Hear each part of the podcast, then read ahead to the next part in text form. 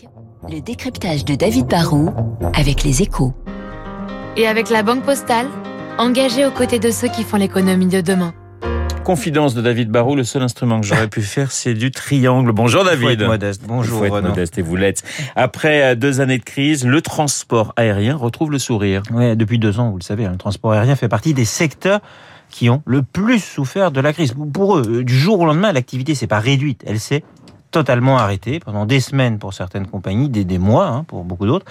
Le chiffre d'affaires est pratiquement tombé à zéro, alors que les charges, elles, bien sûr, ne se sont pas envolées comme par miracle. Mais Quand un avion ne vole pas, on fait des économies de carburant, mais c'est la seule bonne nouvelle parce qu'il faut quand même payer les salaires et puis rembourser les appareils. Après, le trafic a repris progressivement depuis 2020, mais les avions ont souvent volé avec des taux de remplissage très faibles. Or, un vol n'est rentable que quand il est presque plein.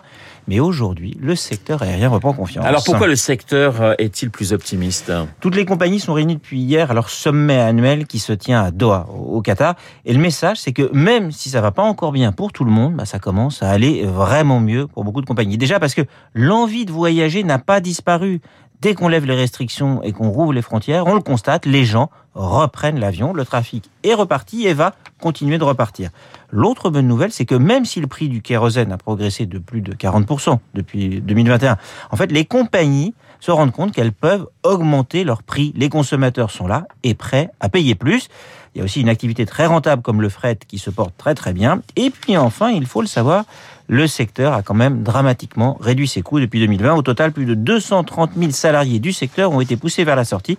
Ça fait au total de sacrées économies. David, le secteur va donc renouer avec les bénéfices? Les pertes cumulées des quelques 300 compagnies ne devraient pas dépasser 10 milliards en 2022 pour un chiffre d'affaires de 782 milliards de dollars. Alors, 10 milliards, ça peut vous sembler beaucoup, mais on vient de 140 milliards pratiquement de pertes en 2020, 40 milliards de pertes en 2021.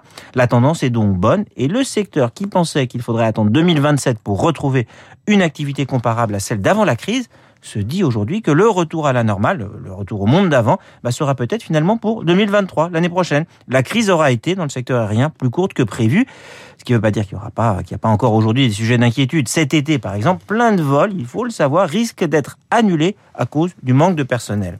Les aéroports qui ont souffert sont aussi très nombreux à augmenter leurs taxes. Et puis, euh, les contextes géopolitiques ou sanitaires ne sont jamais très calmes, on est prévenu. Hein. Mais le transport aérien a repris confiance et un signe que je vous donne ne trompe pas, 1200 nouveaux avions devraient être livrés cette année aux compagnies. Le décryptage du commandant de bord David Barrou sur l'antenne de Radio Classique. Dans quelques secondes, le journal de 8h. Je vous rappelle mon invité à 8h15, le directeur du pôle opinion de l'Institut IFOP, Jérôme Fourquet.